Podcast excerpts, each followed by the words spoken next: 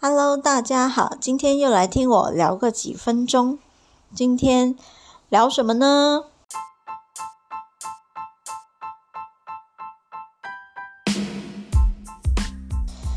今天我们又再来聊聊我买的那一间公寓吧。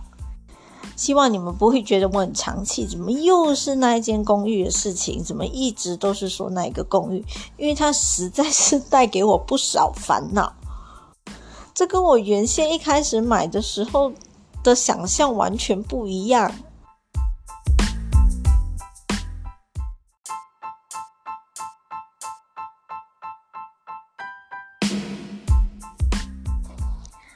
我觉得我必须先说，就是如果你不是真的对于房产有一个很很清楚的概念，或者是一个很明确的目标的话，你真的就不要下手去买。即使你真的很有钱，不要用这种方式来浪费钱。然后，如果你有明确的目的，就是买某一个房产是自住或者投资的话。你也是一定要自己要做一定的功课，不能够完全靠房屋经济，因为这一次这样下来，我真的觉得房屋经济真的是大部分靠不住。那靠不住的程度，大概就跟可能一部分的保险经济差不多一样。我很抱歉，我先跟房屋经济跟保险经济道歉。可是我真的遇到的，真的就没有，真的就没有遇到好的房屋经济和保险经济。一开始我买这个房产，其实就是为了投资。其实当时以当时的情况来说，它不算是一个最划算的房产。可是，因为我觉得它的地点还行，因为主要是，嗯，这个区域来说，其实它的旅游业并不是真的很很繁荣很好。你如果你如果说是想要，嗯，做旅游，以旅游业为可能一个辅助来帮助你，呃，房产出租的话，其实有限。因为旅游业来说，你看，如果是要看那个周围的交通啊、地点，如果交通不方便的话，其实对嗯旅行的，比如说那些自由行的旅者来说的话，其实就可能不太方便。虽然它还是说是在嗯旅游景点附近的。就还好那么一点点，就以此来借此抱一个希望，说啊，他如果以短租的形式出租的话，应该嗯入住率还不会太糟糕。而当时那个房地产经纪也是以呃就是短租的形式，呃告诉你说哦你能获利多少多少，以这样的方式来。呃，就是吸引你的投资或者购买，然后还有再加上公寓附近的一些未来的可能交通计划还是什么的。其实对我来说，那个地点我自己是喜欢的。我我最后真的会买那边的房产，是因为那个地点。如果你要其他地点的话，可能就更贵，我也负担不起。如果你要说有地的房产的话，我是更更更负担不起。总之，总之，最后就是购买了，结果很不幸的，从购买后半购买半年之后吗？就是拿到房子半年之后就遇上了疫情，我也是够幸运的了。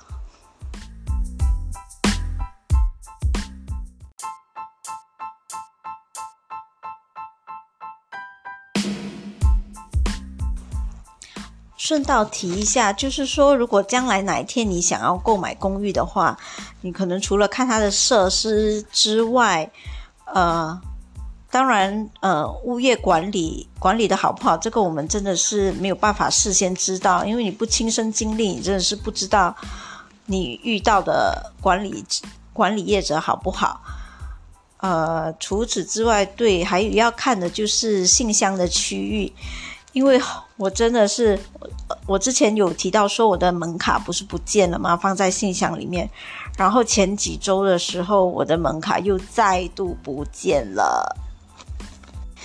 所以我就觉得说，那个信箱的区域是真的很重要，因为我那个信箱就是的地点就是就是位于就是住户。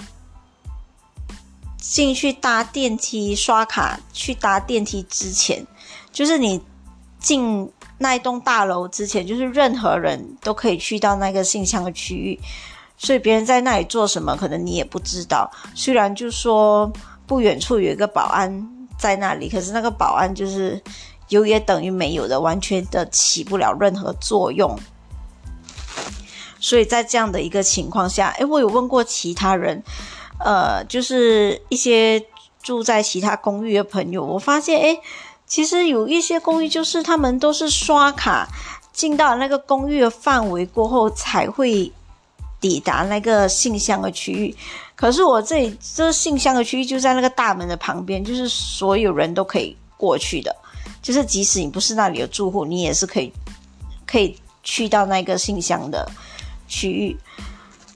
所以的话，下次你们如果有兴趣要买公寓的话，也请你们考虑一下那个信箱区域的安全性。这个是我之前就是完全没有想到的，然后也从来没有听过任何人提起过。总之，这个离奇的门卡失窃案，就让我真的觉得，诶，信箱的安全问题其实也必须要嗯考虑在内。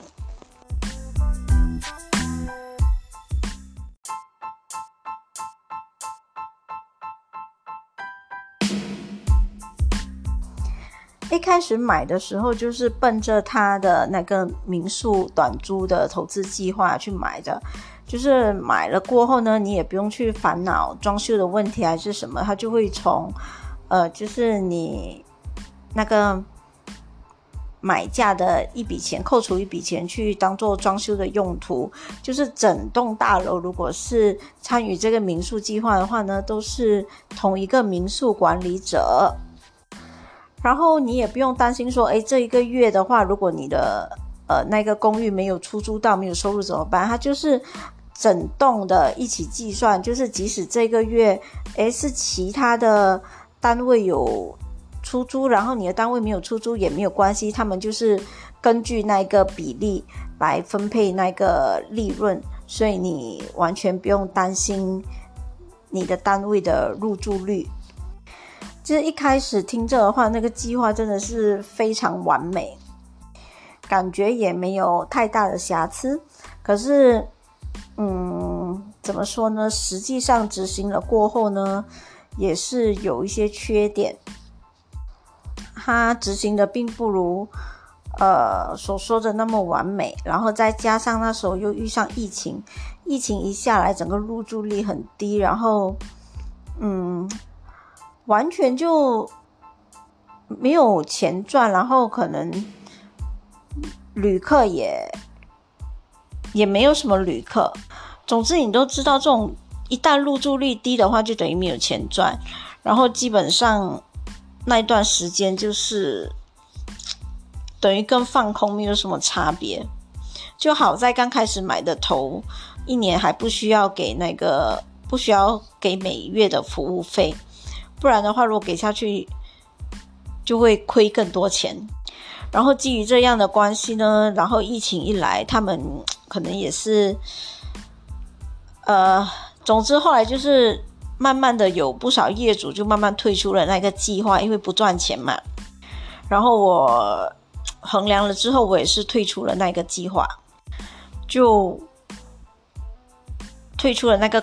民宿共同管理的计划，我另外自己找呃民宿管理公司，然后就是把单位上架到 A B M B 啊那一些呃短租的网站出租。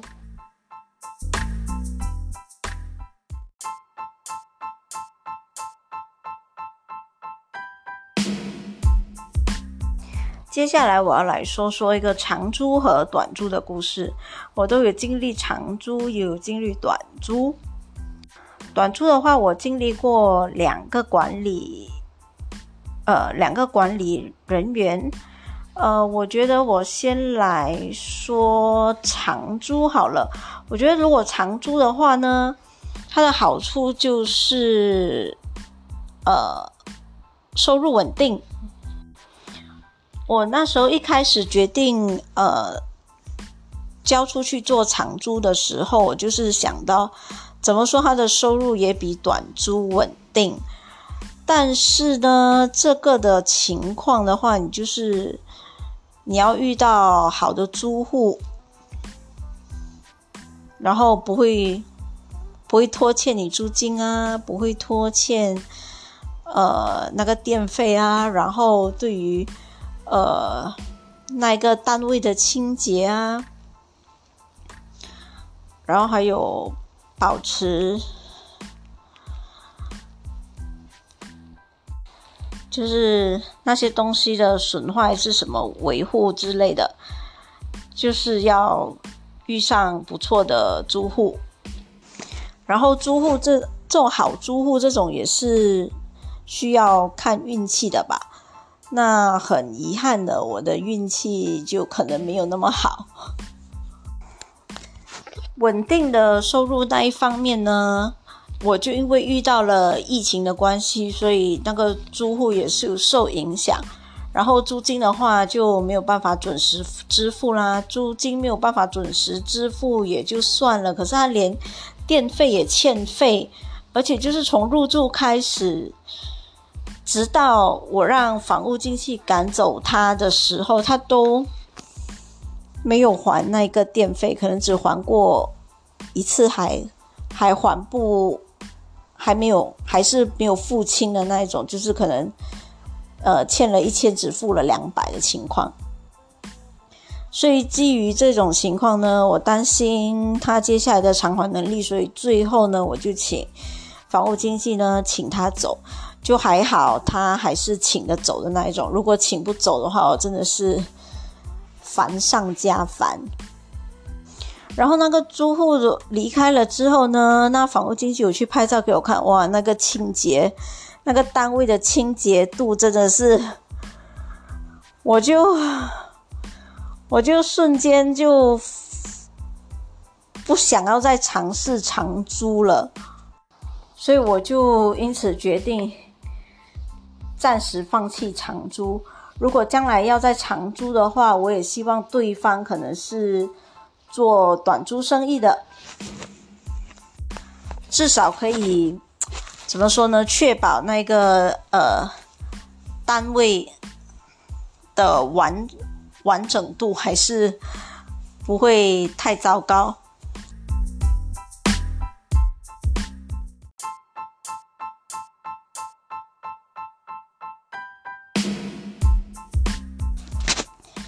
再来分享我两次的短租经验。我第一次短租呢，你问我有没有赚钱，其实到后来是到头来你认真算的话，其实也是没有赚钱的，是还是属于一个亏损的状态。为什么会亏损？嗯，我觉得可能主要也是一方面是因为那个电费的问题，因为那是商用单位。商用单位的话，商用单位的那个电费的那个计算会会比一般住宿的单位贵一倍，这个也是之前我没有考虑到的。即使那一个呃民宿管理者呃他能够很好的帮你做到嗯短租可能包月的那一种，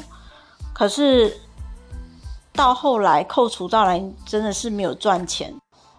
当然，以那个民宿管理者来说，那一个管理者是有赚到钱，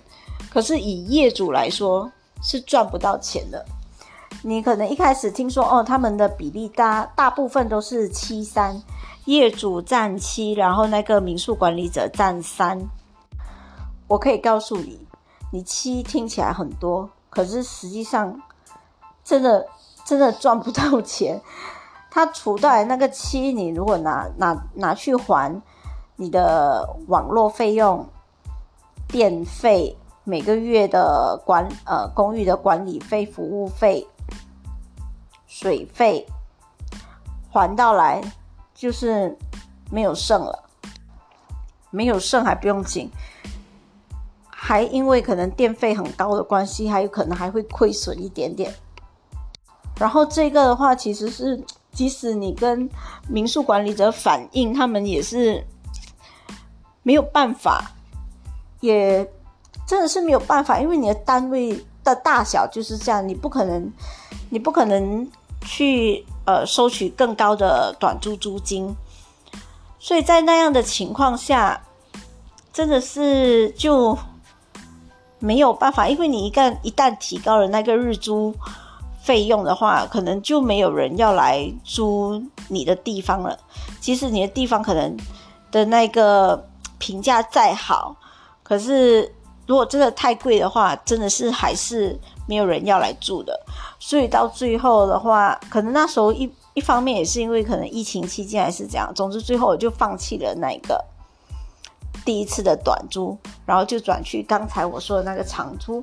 然后刚才的那个长租又再度失败了过后呢，所以我现在又转回了短租。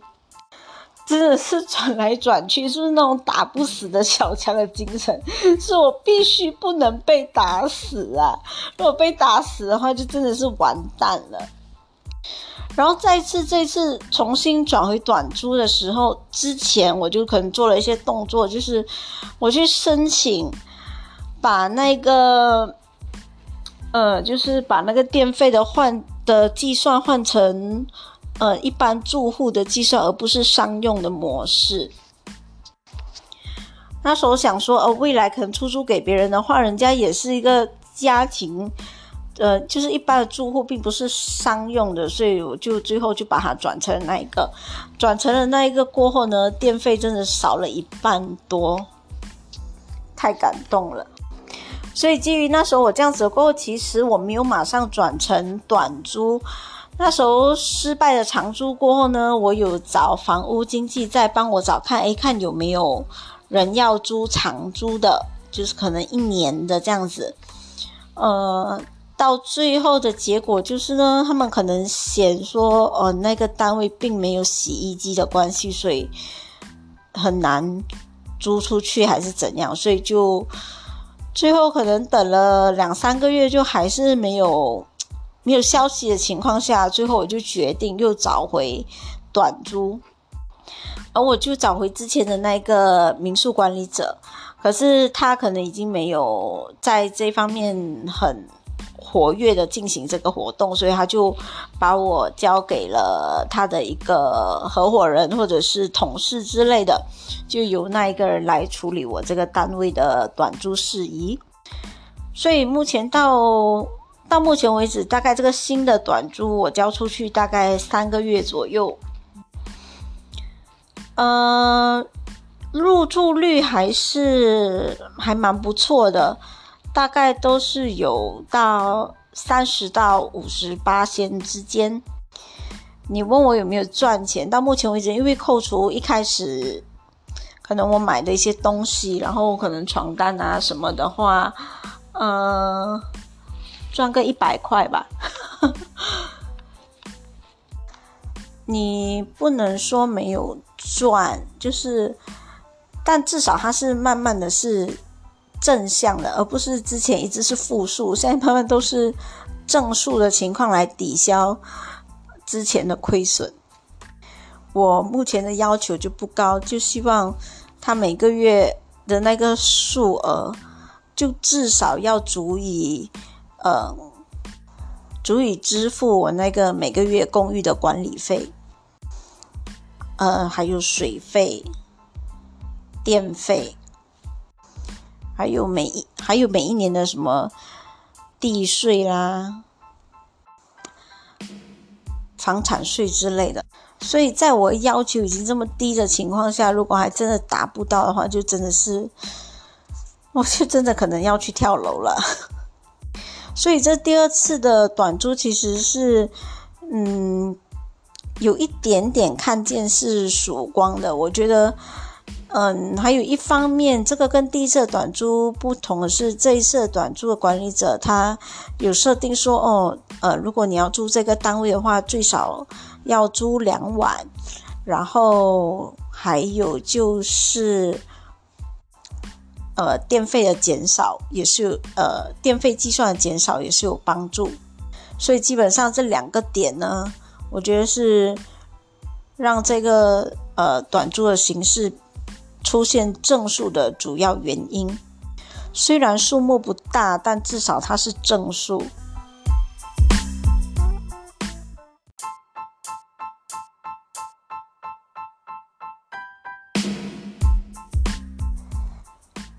所以总的来说，如果你问我说：“诶，我投资这个房产，长租还是短租好？”你要稳定的收入，然后你有遇到好的租客，当然长租是好的。如果你短租的话，我觉得你就是要看地点。它，我觉得是短租的好处是你至少可以，嗯，维持你那一个单位的完整度，就是不会比较少磕磕碰碰，而且呃清洁度有达到某一个标准。如果你是要说短租，赚钱的程度的话，如果你是以五十八仙的入住率来说的话，五十八仙的入住率赚的钱一定不比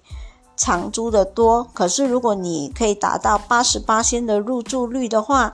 可能就会跟长租差不多。但如果你要问我，诶，那你这个租金的收入，不管是长租还是短租，足不足以？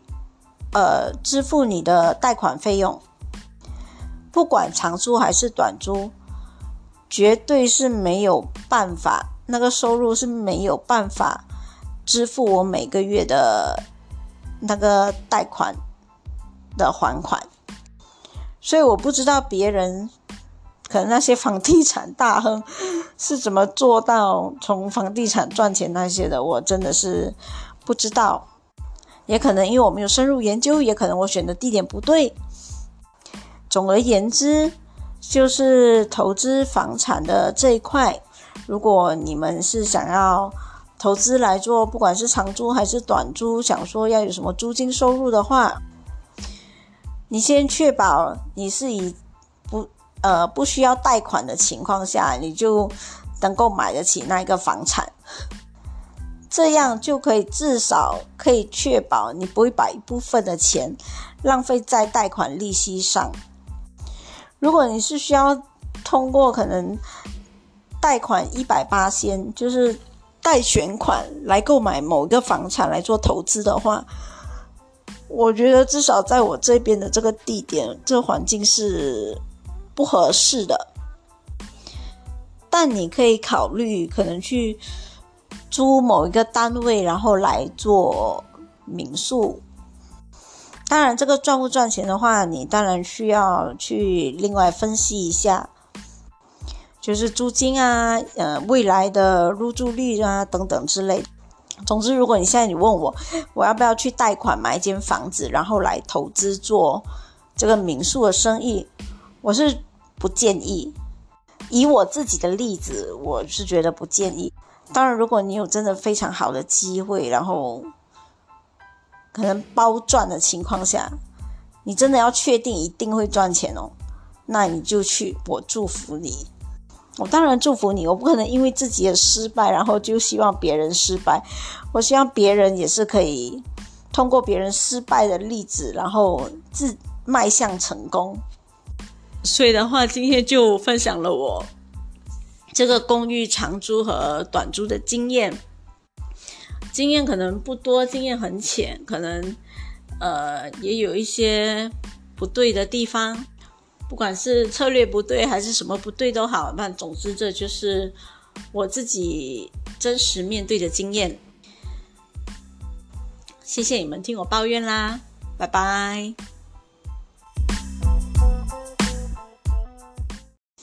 我来补充录制这一段，嗯，因为刚好在上个月，呃，我的公寓的那个短租的出租率是刚好是一百八千的情况，